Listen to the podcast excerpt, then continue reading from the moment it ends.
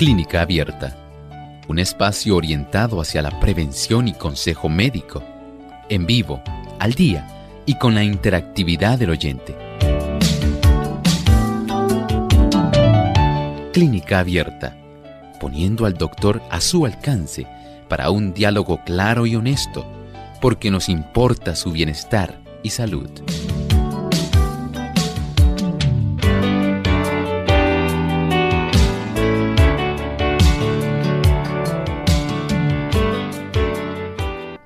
Masa o tumor que aparece al comienzo del embarazo. Hoy en Clínica Abierta vamos a estar hablando acerca de mola y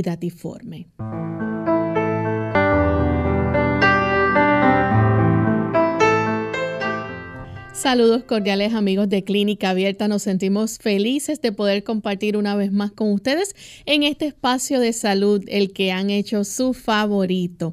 Y agradecidos al Señor por tener tantas personas que diariamente nos sintonizan, nos permiten entrar a sus hogares a través de las diferentes plataformas donde transmitimos nuestro programa y a través de las diferentes emisoras que se han comprometido diariamente para llevarles a ustedes este programa de salud. Así que agradecemos la labor que realizan cada uno de ellos también para poder ser enlace y llegar hasta donde usted se encuentra, en su casa, en su auto, en la oficina, donde esté sintonizando clínica abierta. Esperamos que el programa pueda ser de mucha bendición. Gracias también a todos aquellos que nos escuchan, especialmente desde el país de Colombia. Hoy enviamos nuestros saludos para este lindo país. Allá nos sintonizan a través de Hope Radio Colombia y sus repetidoras en Sígueme, Arauquita, Fortultames, Saravena y Arauca. Y a través de la iglesia de Barranquita también nos retransmiten Gospel Radio Internacional, Sígueme 96.5, Esperanza Colombia Radio 98.3 FM en Bogotá. Así que para todos ustedes, desde acá, desde la Isla del Encanto, enviamos apreciados saludos. También nos acompaña, como todos los días, el doctor Elmo Rodríguez. ¿Cómo está, doctor, hoy? Muy bien, Lorraine. ¿Y cómo se encuentra Lorraine? Este bien, feliz de estar aquí con usted y nuestros amigos. Y también queremos agradecer al equipo técnico y a cada uno de ustedes, queridos amigos de Clínica Abierta, que nos acompañan en este espacio de tiempo. Así es. Y antes de comenzar con nuestro tema, como es de costumbre, tenemos el pensamiento saludable para ustedes. Además de cuidar tu salud física, cuidamos tu salud mental. Este es el pensamiento saludable en clínica abierta.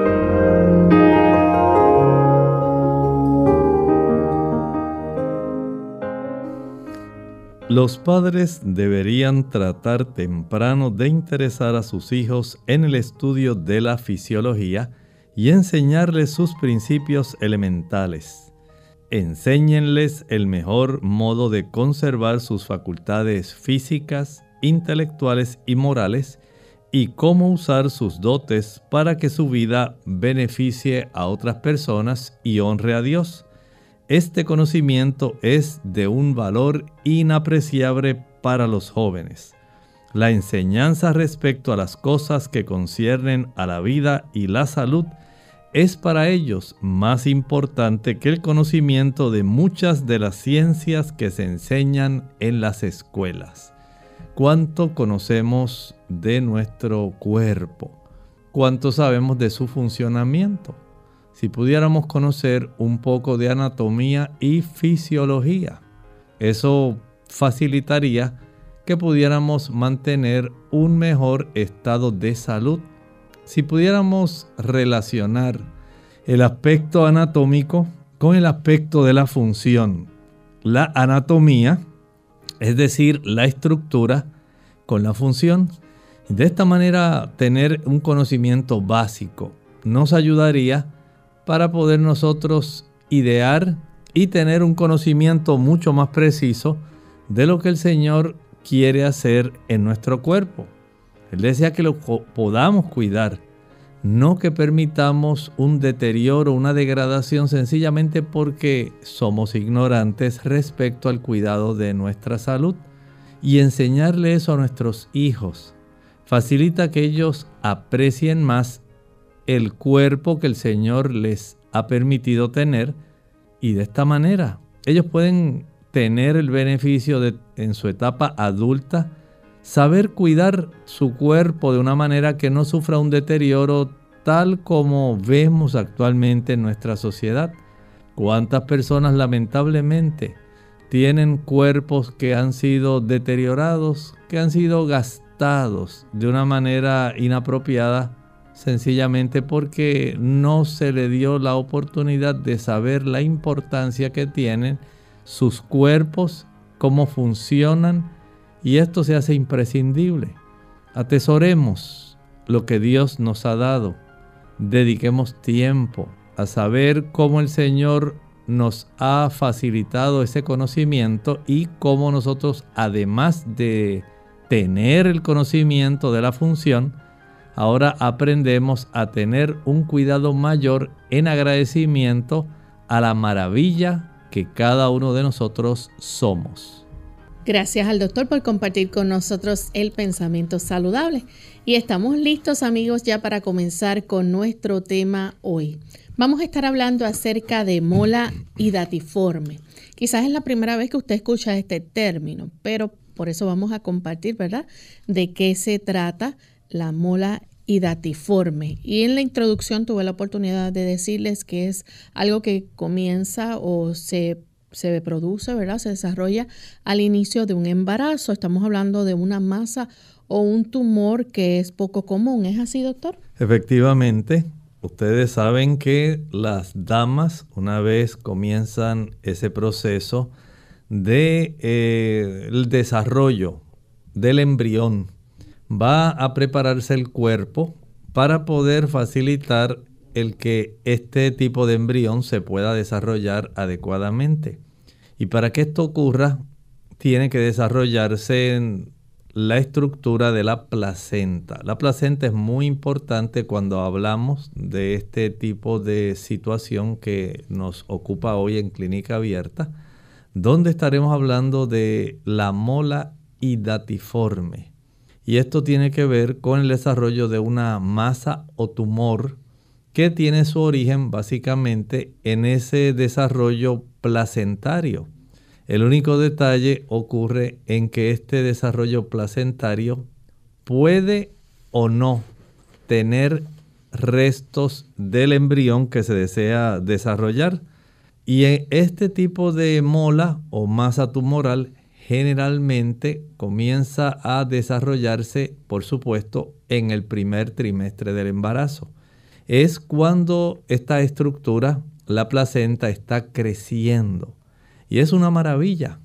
No podría desarrollarse un feto si no tuviéramos esta estructura, porque tal vez en aspecto de algún desconocimiento, el niño no se desarrolla solamente porque sí dentro de un útero.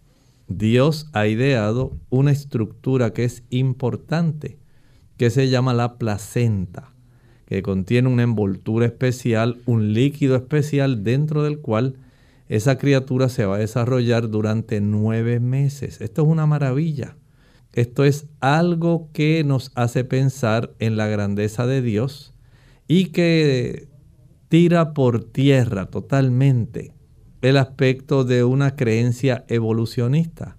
Jamás un proceso evolutivo podría haber desarrollado un tipo de estructura como esta para el desarrollo de un individuo y de que esto también fuera característicos en aquellos animales de que nosotros tenemos usualmente en la Tierra, especialmente porque tienen un parecido muy grande y esto es algo sumamente especial.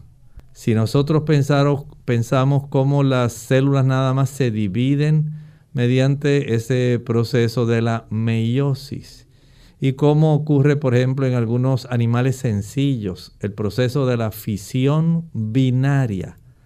Resulta asombroso pensar, nada más pensar, que el, el proceso evolutivo haya facilitado una estructura tan compleja tan bien pensada, tan bien adaptada para el desarrollo de un embrión, cuando de unas maneras más sencillas las células podían haberse desarrollado eh, nada más dividiéndose. Y ese es un proceso sumamente increíble. Nada más el proceso de la meiosis, el proceso de la mitosis y el proceso de la fisión binaria. Ocurren en esas unidades básicas y en animales que son unicelulares bien sencillos. Pero ya en animales como nosotros, que somos pluricelulares o multicelulares, las cosas son diferentes. Y el Señor mediante este tipo de estructura facilita el desarrollo de un embrión dentro de una madre. Esto es algo excepcional. Lamentablemente, en ocasiones, y esto es parte de lo que vamos a hablar, hay unas excepciones donde aun cuando se desarrolla la placenta, no se desarrolla adecuadamente el embrión o este embrión está totalmente ausente, pero sigue desarrollándose un crecimiento placentario. Esto da lugar entonces a esa masa tumoral que nosotros llamamos la mola hidatiforme dentro del primer trimestre del embarazo. Quiere decir entonces que esto eh, hace que resulte en un feto anormal. Puede desarrollarse un feto anormal en muy raras, pero muy raras ocasiones puede desarrollarse un feto normal. Generalmente es un feto totalmente anormal o sencillamente no llega a desarrollarse un feto. Y algo interesante, doctor, es que mientras mayor es la mujer, ¿verdad? Este, las mujeres mayores corren más riesgo entonces de tener este tipo de formación. Es correcto. Este tipo de situación es parte del riesgo que se pueden correr algunas damas que ya aguardan hasta edades cercanas a los 40 años, 45, para lograr tener un embarazo pensando que como todavía tengo menstruación, las cosas van a ser igual que cuando tenía 18, 20, 21 años. Desde un punto de vista estrictamente, podemos decir, fisiológico, mientras haya menstruación hay oportunidad de fecundación. Pero desde un punto de vista más bioquímico, sabemos que según pasa el tiempo, hay una gran cantidad de radicales libres que van a estar bombardeando el núcleo de las células y eso no excluye a estas células que son células germinativas, células de las cuales eventualmente se va a desarrollar desarrollar el óvulo y el espermatozoides. A un mayor transcurso del tiempo, el bombardeo y la interacción de los radicales libres va a dañar más ese ADN y da lugar a que se desarrollen una mayor cantidad de defectos y problemas. Desde ese punto de vista, podemos entender por qué es más fácil desarrollar este tipo de mola hidatiforme en damas que ya están añosas. Vamos en este momento a nuestra primera pausa. Cuando regresemos vamos a seguir hablando más sobre este tema, así que no se vayan. Volvemos en breve. Pensé que no era nada. Tenía un dolor en el abdomen que no se me quitaba. Y yo sangraba un poco, a pesar de que ya había pasado la menopausia. Estos síntomas podrían ser señales de alerta de un cáncer ginecológico. Los síntomas no son iguales para todas las mujeres. Sepa lo que es normal para usted y visita a su médico si algo no está bien. Para más información llame al 1-800-232-4636. Mensaje del Departamento de Salud y Servicios Humanos y conozca su cuerpo. Deje que le cuente mi historia. Tenía dolor en el área pélvica y sangrado que no era normal para mí. Tenía cáncer de útero, un tipo de cáncer ginecológico. Por darme cuenta de que algo podría estar mal, vi a mi médico y recibí tratamiento. Escucha su cuerpo. Las señales de alerta de los cánceres ginecológicos no son iguales para todas las mujeres. Conozca su cuerpo. Para más información llame al 1-800-232-4636. Mensaje del Departamento de Salud y Servicios Humanos y conozca su cuerpo.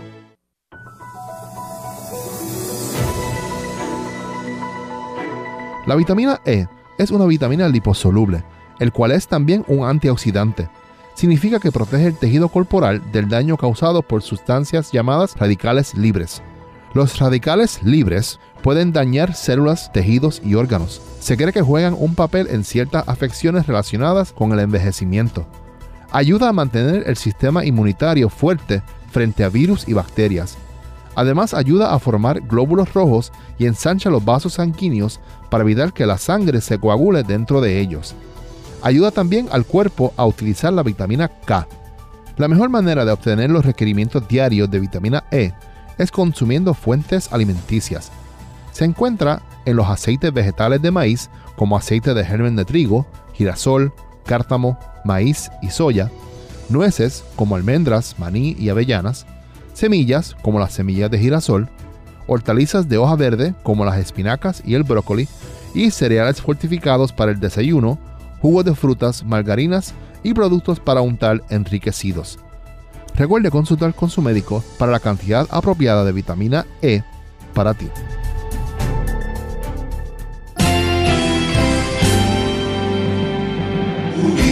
Unidos, unidos, unidos hacia el cielo, siempre unidos, unidos,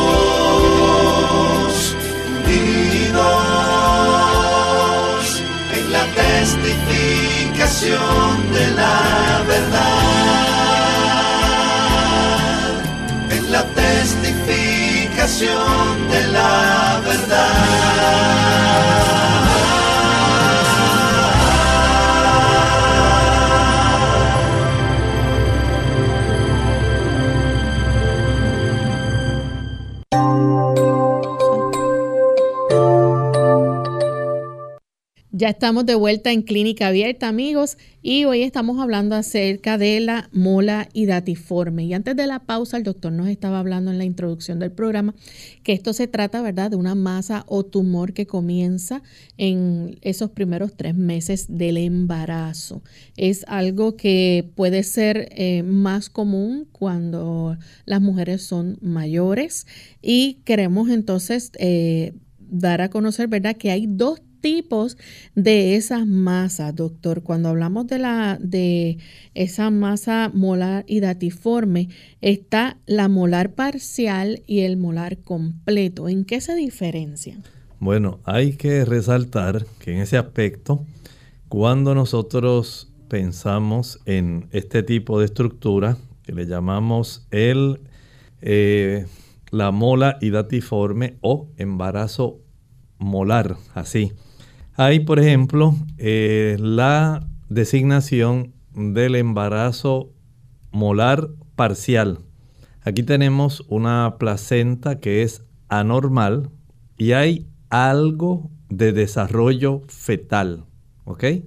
Una placenta que es anormal y algo de desarrollo fetal y en el embarazo molar completo hay una placenta anormal, pero no hay ningún feto. Vean que esa es la diferencia entre el que sea parcial, que tiene algún tipo de desarrollo fetal más placenta anormal, y el que es completo no tiene ningún desarrollo fetal, pero tiene una placenta anormal.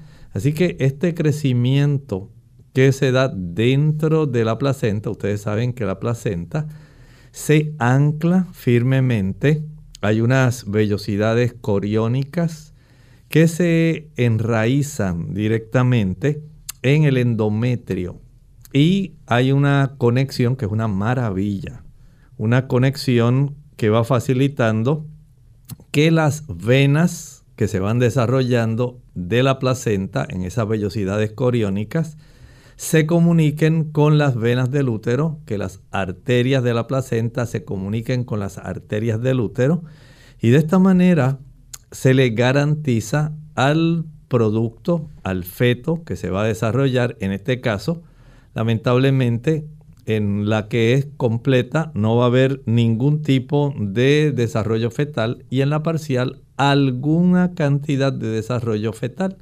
Y desde ese ángulo entonces podemos decir que el crecimiento que va a desarrollarse es lo que hace que se le designe, se le llame de esa manera a este tipo de embarazo porque más bien lo que tenemos es una masa, es un tumor que en realidad desde el punto de vista del contenido, recuerden que esta es la estructura que facilita el desarrollo de un embrión y eventualmente, ¿verdad?, del feto.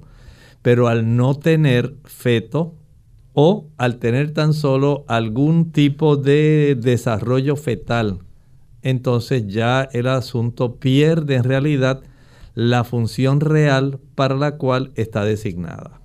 Hay unos síntomas que vamos a ver entonces en embarazo molar y es que obviamente eh, hay un crecimiento del útero. Hay un crecimiento, este crecimiento, dada la anormalidad de la placenta, esa placenta puede ser más grande de lo normal o puede ser más pequeña de lo normal. Así que el abultamiento que la dama va a tener o puede ser muy grande o sencillamente muy pequeño. Pero recuerde que casi exclusivamente estamos hablando de los primeros tres meses de embarazo, cuando en realidad es muy pequeña, eh, digamos, la cantidad de volumen que se puede generar en el abdomen. Sin embargo, en algunas ocasiones, ya una vez se ha desarrollado esto, la madre piensa que tiene un embarazo normal, cuando en realidad lo que está desarrollando después del tercer eh, mes de embarazo es una estructura que es totalmente anormal y generalmente inviable. También la persona puede padecer de vómitos y náuseas? No, definitivamente. Recuerden que estamos eh, ante un elevamiento, por ejemplo, en la dama de la gonadotropina coriónica humana. Todo esto está desarrollándose y está facilitando el desarrollo de la placenta, el anclaje, pensando que adentro se está desarrollando un embrión y entonces hay cambios hormonales reales.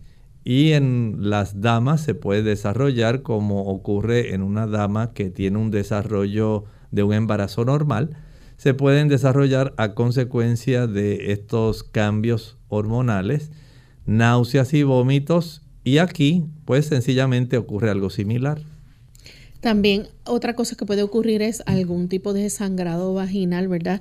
Durante esos primeros tres meses del embarazo. Sí, puede ocurrir. Eh, esto en realidad pues pone a la madre muy preocupada porque la madre al estar en, esta, en estos primeros meses de gestación, ella piensa que tiene un desarrollo normal. Ella no está pensando que hay una mola que se está desarrollando y le va a preocupar. Puede decir, ay, ¿qué me pasa? Voy a perder mi niño.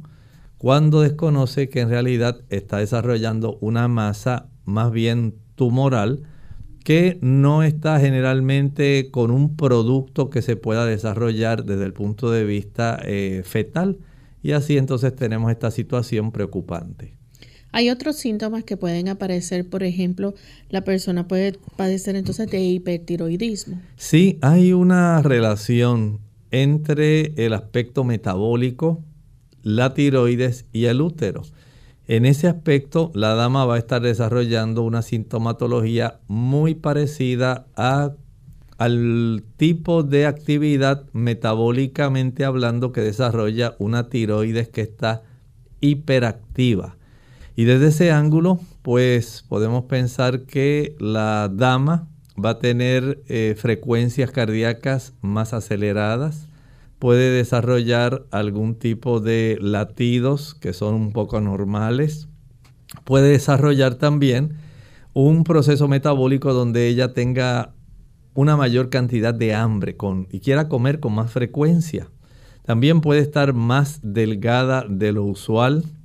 Su temperatura puede ser más alta que la temperatura usual, tal como ocurre en los estados hipermetabólicos.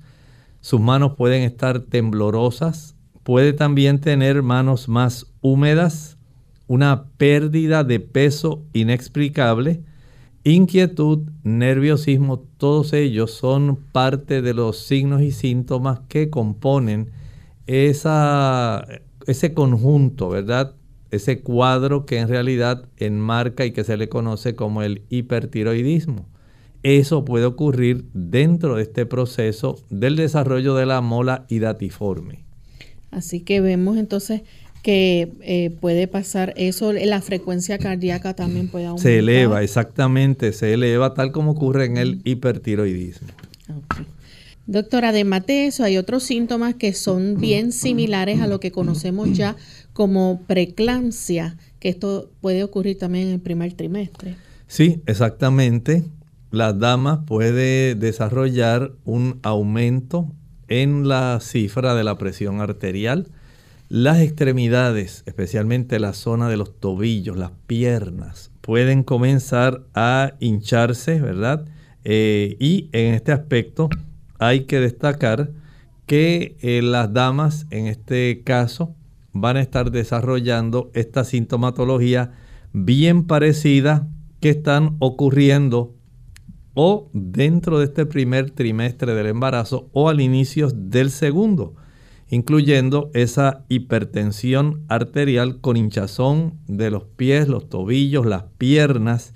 Y esto casi siempre es indicio de esta mola hidatiforme, ya que la preeclampsia es muy poco común tan temprano en un embarazo normal. Así que desarrollar este conjunto de situaciones, de signos y síntomas, alta presión desde el primer trimestre del embarazo, pies hinchados, trastornos en la forma como se eh, están distribuyendo los líquidos en el cuerpo en ese primer trimestre, generalmente hace sospechar al médico que hay algún trastorno en cuanto al desarrollo de el producto que la dama tiene dentro de su eh, útero en sí.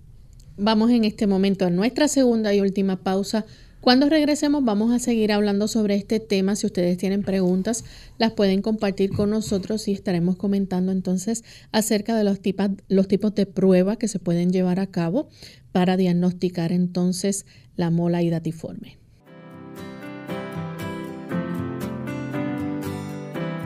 La salud no tiene precio, pero tiene costo. Es tu responsabilidad cuidarla.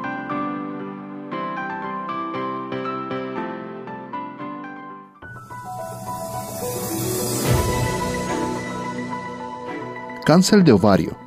El aparato reproductor femenino contiene dos ovarios, uno de cada lado del útero. Los ovarios, cada uno aproximadamente del tamaño de una almendra, producen los óvulos y las hormonas estrógeno y progesterona. El cáncer de ovario con frecuencia se detecta cuando éste ya se ha expandido a la pelvis y el abdomen. En este estadio tardío es más difícil tratarlo el tratamiento de cáncer de ovario en un estadio temprano, cuando la enfermedad se encuentra solo en el ovario, tiene más probabilidades de ser exitoso. Generalmente, la cirugía y la quimioterapia se utilizan para tratar el cáncer de ovario. El cáncer de ovario en estadio temprano rara vez causa síntomas, pero en estadio avanzado puede causar algunos síntomas no específicos que se suelen confundir con afecciones benignas más frecuentes. Los signos y síntomas del cáncer de ovario pueden comprender los siguientes.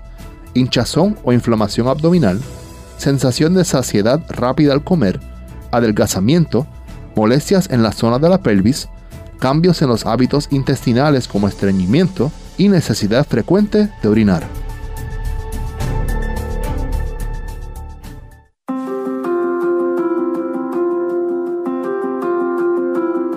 La irregularidad en el dormir, comer, lleva a alta producción de cortisol y el cortisol está relacionado al aumento de células de grasa y aumento de peso corporal. El cortisol también está relacionado al estrés, la ansiedad, lo cual lleva a la compulsión alimenticia y el aumento de consumo de alimentos hipercalóricos altamente palatables. Esto también contribuye al aumento de peso. Recuerde, regularidad en las horas de descanso, de alimentación, van a ayudar al cuerpo a producir menos tasas de cortisol, lo cual es fundamental para mantener el equilibrio del peso corporal. En Clínica Abierta te queremos saludable. Por eso deseamos que practiques los ocho remedios naturales. Unidos con un propósito, tu bienestar y salud. Es el momento de hacer tu pregunta llamando al 787-303-0101 para Puerto Rico, Estados Unidos 1866-920-9765 y llamadas internacionales al 787-763-7100 o al 787-282-5990. Clínica Abierta, trabajando para ti.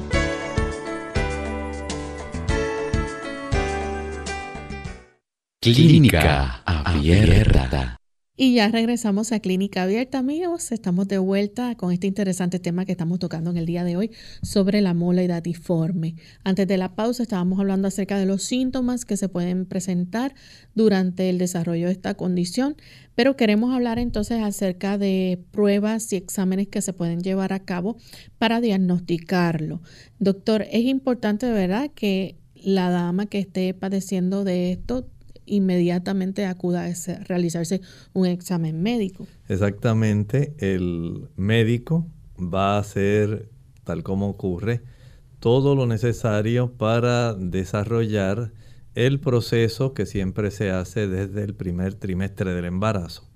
Hace las preguntas, eh, realiza el examen físico y en estos casos va a estar muy atentos, por ejemplo, hablamos hace un momento, de que pudiera haber sangrado eh, vaginal. Esto generalmente va a preocupar mucho, no solamente a la paciente, sino al médico también. Y se hacen algunos estudios, se observa y da señales en cuanto a la coloración del cervix que cambia eh, cuando la dama está embarazada. En la palpación, el médico le hace su palpación para detectar eh, el volumen de este producto que está ahí eh, en, el área intrauterina. Como dijimos, puede ser mayor el volumen o puede ser menor. Entonces el médico ordena un ultrasonido.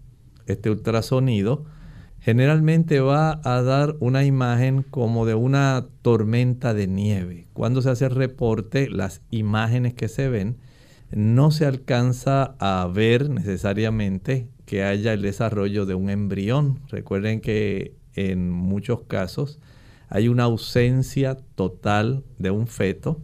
En algunos casos puede haber algunos eh, restos nada más de algún desarrollo fetal en esa área. Así que en términos generales, esta mola, al ser, vamos a decir, mucho más sólida, no hay una presencia de alguna cantidad de líquido en sí, líquido amniótico.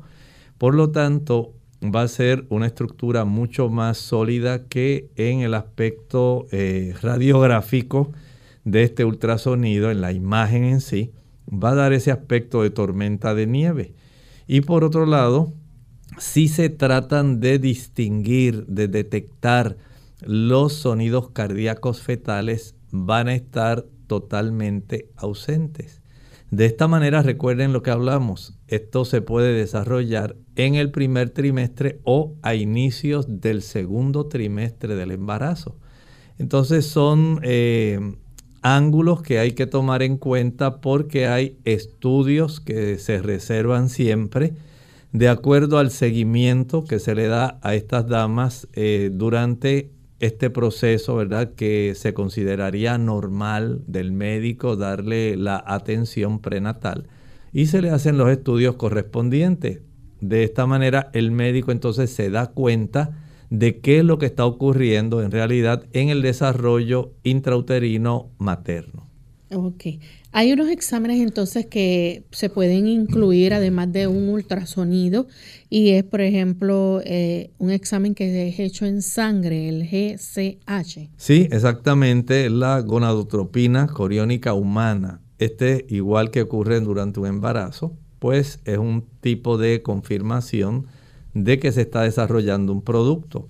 Igualmente el ultrasonido pélvico o abdominal o vaginal también se puede estar eh, practicando eh, de tal manera que se le pueda detectar la estructura en sí. Y ahí al practicar este ultrasonido, entonces es que se nota esta imagen que da esa semejanza de tormenta de, nieve a consecuencia de la solidez del desarrollo de esta mola, eh, que, tal como dice su el mismo término, es más bien una forma, digamos en forma también de una mora. Mora, ustedes han visto las moras. Las moras tienen, en realidad son frutas compuestas, como ocurre con las eh, frambuesas y las fresas también son pequeñas frutitas, todas ellas juntitas, juntitas, juntitas. Aunque nos sorprende pensando que la mora tiene una semejanza con mola, mola tiene que ver con masa, con tumor en sí, una masa, pero tiene una forma de mora, que es la fruta que usted puede comprar o que usted puede tener tal vez hasta en el jardín en climas más templados. Y ustedes saben que está compuesta de muchas frutitas globulares.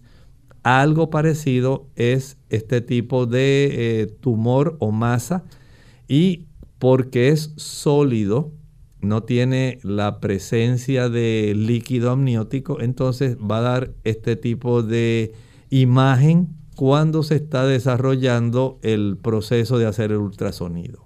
¿Se hace también un ultrasonido pélvico abdominal o vaginal? Sí, se hace esto y se puede hacer también como parte del proceso una radiografía de tórax, esto es parte.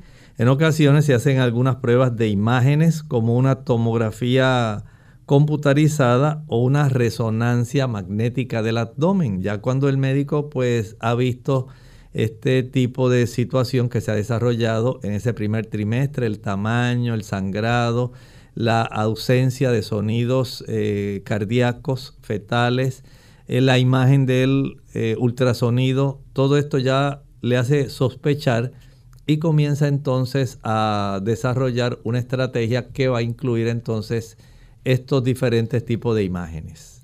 También hay otro examen que se puede llevar a cabo que es el hemograma. Sí, estamos hablando de un conteo sanguíneo completo. Esto casi siempre es rutinario en la dama.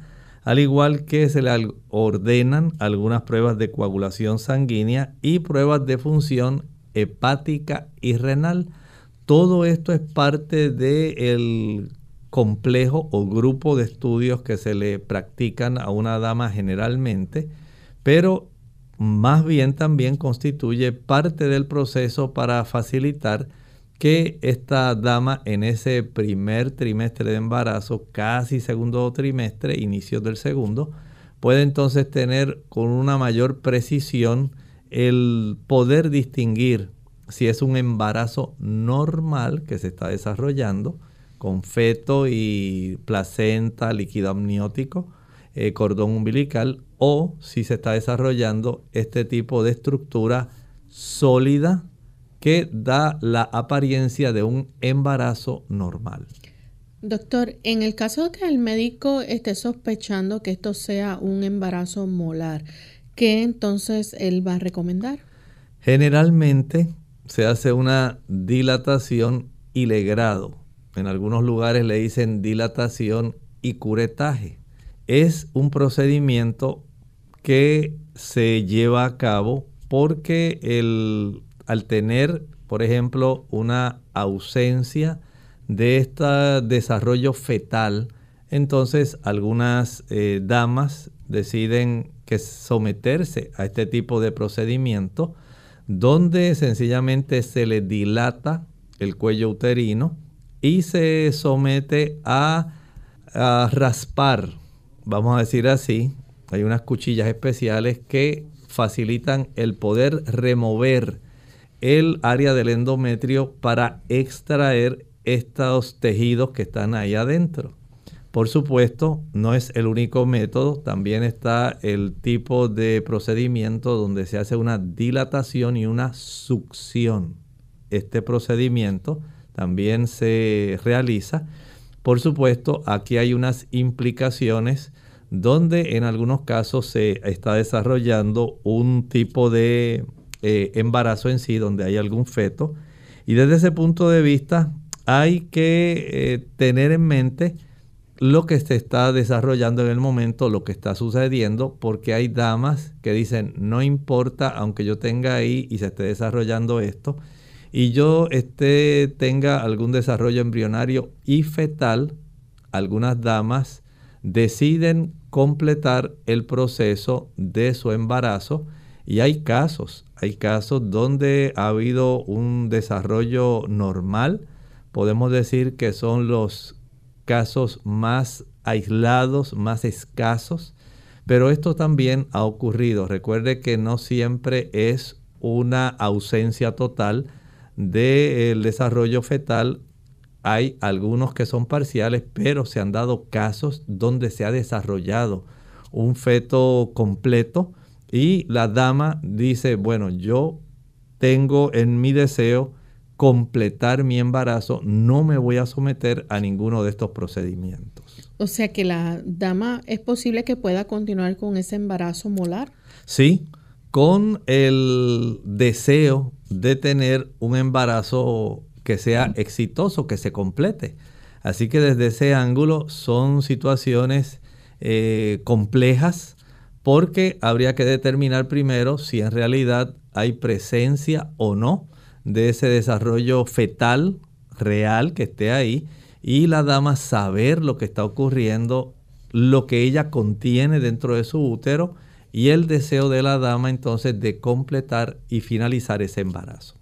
Así que entonces el feto, eh, en verdad hay casos poco frecuentes, pero el feto es genéticamente normal. Eh, las mujeres necesitan entonces discutir, ¿verdad? Los riesgos que, exactamente, que Exactamente, porque hay ocasiones donde el proceso de este tipo de embarazo va a estar corriendo con sangrados. Eh, recuerden el aspecto también que se puede desarrollar el asunto de la preeclampsia en sí. Y esto ya entonces eh, se complica toda la situación. Por eso desde un punto de vista real hay que considerar todos esos factores. No podemos inclinarnos eh, a un lado o al otro. Son decisiones muy difíciles que una dama debe tomar en compañía de su esposo. Y desde ese aspecto entonces eh, tratamos de exponer lo que usualmente se hace en estos desarrollos, asumiendo por ejemplo que se desarrolla la mola hidatiforme pero no hay una presencia de algún feto en realidad. Entonces, si hay sangrado, hay preeclampsia, la dama está en riesgo. desde el punto de vista médico, exclusivamente se procede a la dilatación y curetaje o a la dilatación y la succión. Si ya hubiera restos embrionarios, ya el asunto sería diferente porque aquí entonces se toma en cuenta el aspecto de la vida humana, el deseo de la madre. Todo eso es algo muy serio que en realidad eh, nosotros no podemos discutirlo aquí porque son cosas muy personales que cada persona, eh, en este caso la dama junto con su esposo, tienen que tomar decisiones tomando todos los ángulos de la situación en conjunto. Es importante también, hay otra cosa que se puede llevar a cabo en cuanto al tratamiento, una histerectomía. Sí, recuerden que desde el ángulo que estábamos presentando se presenta generalmente este tipo de crecimiento en una dama que ya está añosa, es una dama que ya está, digamos, bastante próxima a esas etapas de la menopausia una dama que quedó embarazada ya en edades, digamos, superiores a los 40 años.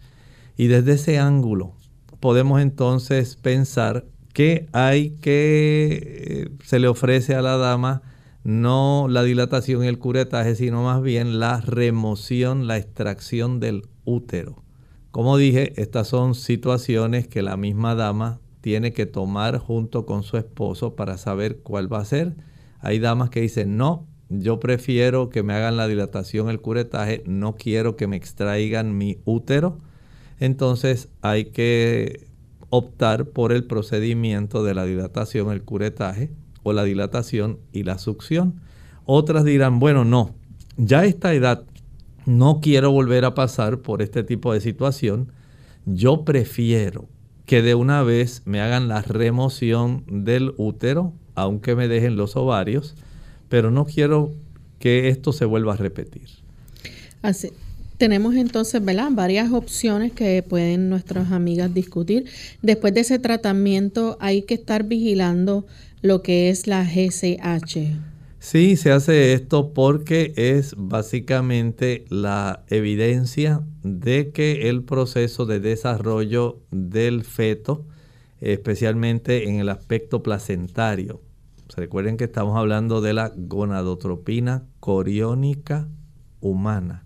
Y desde ese ángulo eh, se vigila para tener la certeza de que se redujo después del procedimiento, dando evidencia de que oficialmente el embarazo finalizó y teniendo en mente, porque hay damas que se someten a estos procesos de dilatación y curetaje, y algunas de ellas pueden quedar embarazadas nuevamente al poco tiempo.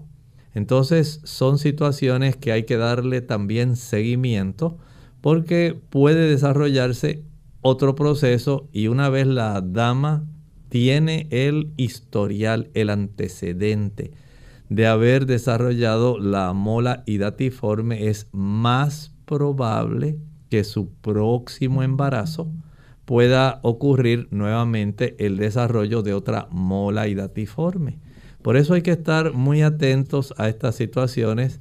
Son situaciones eh, muy delicadas, eh, son situaciones que requieren tomar decisiones que pueden ser de envergaduras muy serias y hay que tener esto en mente con el debido respeto de las decisiones que las damas pueden tomar eh, tomando en cuenta, ¿verdad? La dama, su aspecto moral, la responsabilidad que tiene el ser humano hacia su creador y tener todo el aspecto que rodea esta situación, eh, la complejidad lo del sangrado, la elevación de la presión arterial, la amenaza de la vida, son muchas cosas que no piensen que son tan fáciles tomar estas decisiones, pero hay que enmarcar todo esto dentro del aspecto moral, la responsabilidad de la dama, eh, lo que ella cree en relación a su deber hacia la vida. Todo esto es muy importante y por eso son situaciones difíciles. Nos pregunta entonces Juliana Carpio que si para diferenciar el embarazo molar con un mioma uterino que también causa sangrado. Bueno, realmente el mioma no necesariamente se va a desarrollar mientras la dama está embarazada. Puede tener una dama embarazada la presencia de cierta cantidad de miomas. Pueden ser pequeños, múltiples, puede ser único. Pero en ese caso, el mioma sí, un leiomioma, que así se les conocen también, pueden crecer y si es, por ejemplo, un mioma, digamos, aislado es un tumor benigno, pero en este caso la dama no está embarazada y se abulta el vientre. Algunos casos son asombrosos y en la literatura médica hay reportes de eh, úteros miomatosos que crecen y pareciera como si la dama estuviera embarazada, sin embargo, no tiene la elevación de la gonadotropina coriónica humana. Si le hacen un ultrasonido, no se va a encontrar la presencia de una estructura placentaria y mucho menos la presencia de eh, tejido o algún embrión o feto que se esté desarrollando. No va a haber presencia de latidos fetales tampoco. Así que hay varias cosas que se toman en cuenta, pero sí es cierto, desde el punto de vista estricto, podemos pensar que la dama que generalmente desarrolla los miomas sí va a tener sangrado, pero cuando le hacen la prueba de la gonadotropina coriónica no va a estar elevada. Es una realidad porque no está embarazada y si no hay embarazo, esa gonadotropina es muy raro, muy raro, excepto que haya alguna situación muy especial eh, que esto pueda desarrollarse en otro tipo de formaciones. Pero generalmente no se va a elevar. Y desde ese ángulo, entonces los miomas, aunque son tumores benignos que pueden causar sangrado, no ocurren necesariamente en la dama que está embarazada. Son dos situaciones diferentes, dos tipos de tumores diferentes que en términos generales se comportan y tienen una evolución diferente, aunque pudiera ocurrir en ambos la presencia de sangrado vaginal. Algo importante, doctor, después de que se lleve a cabo este tratamiento de eh, la histerectomía, por ejemplo, es importante que la dama entonces eh, tome o esté en tratamiento con pastillas anticonceptivas de 6 a 12 meses. Sí, se recomienda que esto se desarrolle así, eh, tratando de evitar, ¿verdad?, que la dama inmediatamente quede embarazada y que se pueda repetir el desarrollo de un embarazo molar Así que estas damas, eh, tal como estaba presentando hace un momento, se trata de evitar esa probabilidad de que posterior a haber ya enfrentado el desarrollo de este embarazo molar, el segundo embarazo tiene más probabilidad de que se desarrolle también una mola. Y de esta manera estoy seguro que la dama en ese aspecto no querrá enfrentar otra vez este tipo de procedimiento. Es canceroso, por ejemplo, estas molas hidatiformes? ¿Son cancerosas? En términos generales, la mayoría son benignas, no son cancerosas, pero hay una variante de estos crecimientos que se llama corio, del corion, de la porción de la placenta que se ancla en la región del útero, que esa ocurre una malignización y desde ese punto de vista entonces se desarrolla este corio carcinoma, que no es eh, benigno en realidad, eh, puede resultar bastante preocupante y aunque dijimos son pocos los casos, casos de este tipo de crecimiento, eh, se caracteriza por ser una formación o un carcinoma de rápido crecimiento que se trata exitosamente con quimioterapia, pero ojo, puede ser mortal. Así que noten que aún dentro de este espacio para diversos tipos de formaciones que ocurren en el ámbito ginecológico, hay oportunidad para que haya una malignización y se desarrolle este problema. Alrededor del 15% de los casos de molas y datiformes pueden convertirse en invasivos. Sí, porque es que puede el crecimiento puede estimular a que crezcan muy profundamente en la pared del útero, provocar sangrado u otras complicaciones y este tipo de mola a menudo responde muy bien a los medicamentos. Es, muy poco o en muy pocos casos, ¿verdad? Este, la mola hidatiforme se, se transforma en un lo que se llama coriocarcinoma. Exacto, muy pocos casos, pero recuerden que es muy preocupante porque es un cáncer eh, que resulta muy difícil porque es de rápido crecimiento y hay que atenderlo cuanto antes. Posibles complicaciones que puedan ocurrir este, en esto, doctor. Bueno, estábamos hablando que la mola eh, hidatiforme pudiera convertirse en un coriocarcinoma. Es poco común, pero hay una probabilidad. Igualmente, el desarrollo de la preeclampsia, los problemas tiroideos de los cuales hablamos hace un rato, el embarazo molar que continúa o que es recurrente. O sea, la persona tuvo un embarazo molar, lo resolvió el problema, pero quedó nuevamente embarazada con otro embarazo molar. Así que esta es parte de las posibles complicaciones que se pueden desarrollar. Bien, lamentablemente se nos ha acabado el tiempo y hemos llegado al final de nuestro programa. Agradecemos a todos aquellos que han estado en sintonía en el día de hoy. Queremos invitarles a que mañana nuevamente estén con nosotros. Vamos a tener nuestro segmento de preguntas donde usted puede hacer su consulta y se puede comunicar a nuestro programa ya sea a través de nuestra plataforma en Facebook Live o a través del chat también de nuestra página web. Así que vamos entonces a cerrar esta edición con este pensamiento bíblico.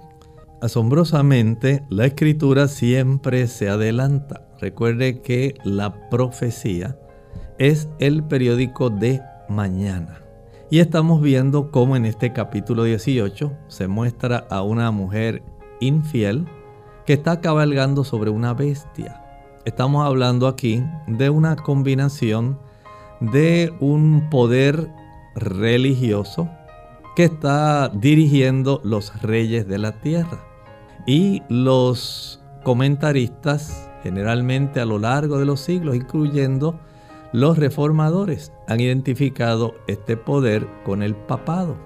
Y noten cómo hemos ido haciendo un análisis de los diferentes versículos de cómo hay no solamente una relación con los reyes de la tierra, sino también con los grandes magnates, los que controlan el comercio.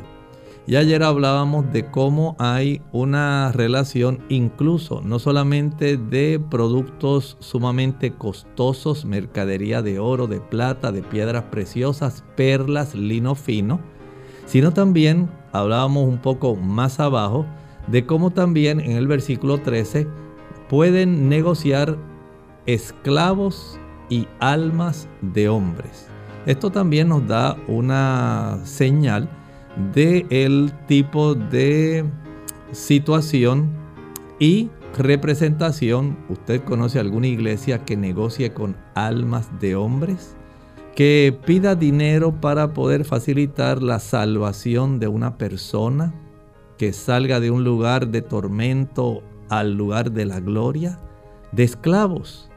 Cuán involucrada estuvo esto en los procesos de la venta de esclavos. Pero miren más adelante. Sigue diciendo también, los frutos codiciados por tu alma se apartaron de ti y todas las cosas exquisitas y espléndidas te han faltado y nunca más las hallarás.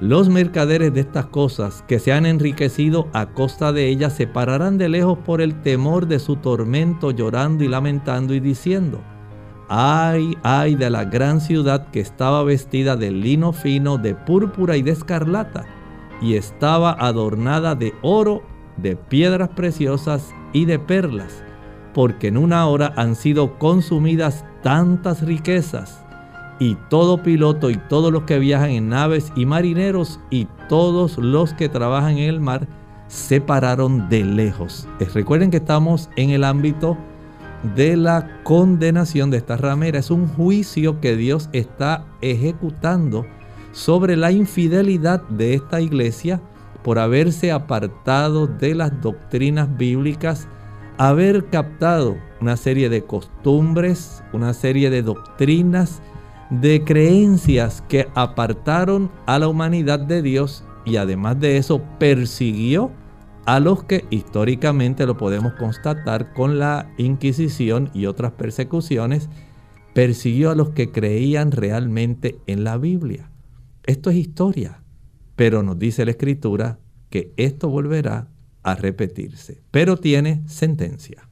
Bien amigos, hemos llegado al final de esta edición. Agradecemos a todos por su sintonía y mañana regresamos en donde usted puede hacer su consulta. Con mucho gusto compartieron hoy el doctor Elmo Rodríguez Sosa y Lorraine Vázquez. Hasta la próxima.